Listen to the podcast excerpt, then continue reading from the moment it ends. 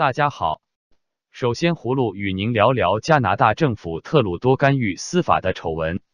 昨天，加拿大主流媒体《环球邮报》曝光了一则令人瞠目结舌的丑闻：加拿大的总理办公室竟然在不久前为了保下一家面临腐败和欺诈指控的加拿大企业，不惜动用政治压力要干涉司法。根据加拿大《环球邮报》的说法，早在二零零一年至两千零一十一年间。来自加拿大魁北克省的大型工程企业 SNC 到蓝万林，为了获得非洲国家利比亚的工程项目，曾向当时的利比亚政府提供了数以百万计的巨额贿赂。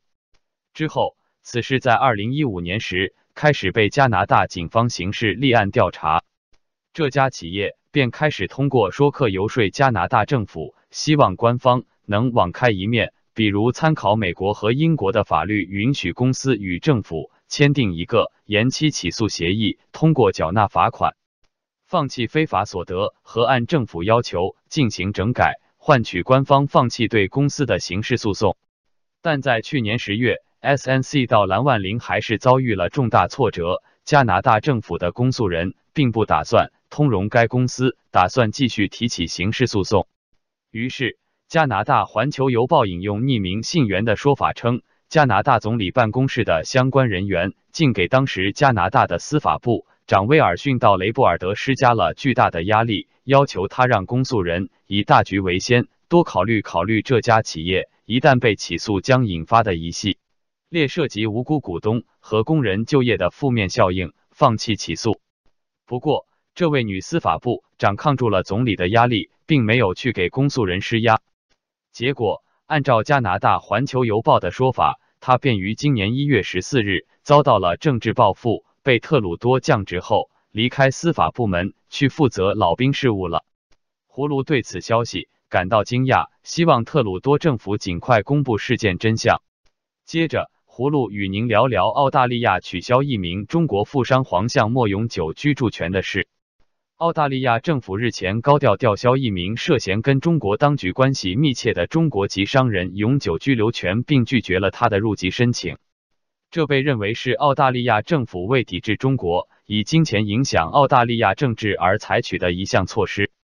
中国籍的澳大利亚商人黄向墨日前被澳大利亚当局吊销永久居留权，黄向墨加入澳大利亚国籍的申请也被拒绝。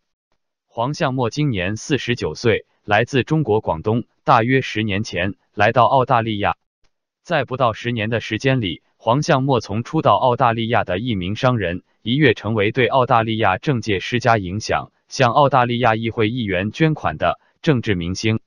澳大利亚内务部拒绝黄向墨申请入籍，并取消他永久居留权的理由包括品行问题，以及他在入籍面谈时回答问题的可靠性等。目前，黄向墨正在为返回澳大利亚而努力。不过，观察人士认为，黄向墨重返澳大利亚的可能性渺茫，而且挑战澳大利亚内务部决定的法律诉讼耗时冗长。葫芦认为，澳洲政府的决定是正确的。既然黄向墨如此爱中共，待在中国对他更好。最后，葫芦与您说说方正奔丧获签三小时后被注销的事。流亡美国的政治异议人士方正的父亲二月三日去世。六日，方正与女儿获得旧金山中领馆签证，准备回国奔丧。但三小时后，方正接到中领馆电话，说签证已被注销，理由是这是中国的主权。二月三日，方正接到在家乡安徽合肥妹妹的电话，说父亲三日晚间昏迷，再也没有醒来。方正立即决定回国奔丧。但三日是星期天，四日、五日旧金山中国领事馆放春节假。六日一早，方正便带着全家人赶到中领馆办理回国签证。方正和女儿都持有美国护照，等待签证的时间出奇的漫长。下午五点钟，中领馆签证处快要下班了，方正被告知明天上午再来。七日上午，方正再次来到中领馆，十一点多钟拿到自己。和两个女儿的签证，方正一家喜出望外。大女儿八岁才来美国，她想回国为爷爷送葬和看望好久不见的奶奶。不料下午两点多钟，方正突然接到中领馆打来的电话，通知说他和他女儿的签证被注销了。方正问为什么，中领馆官员只回答这是中国主权，说完就挂断电话。方正在八十九名运中为北京体育学院的学生，六四凌晨与同学们撤离天安门广场，走到西长安街六步口时，遭从后面追赶上来的解放军坦克碾压。方正为救一位女同学，自己躲避不及，被坦克碾断双腿。在同一地点死在坦克履带下的至少有十二名同学。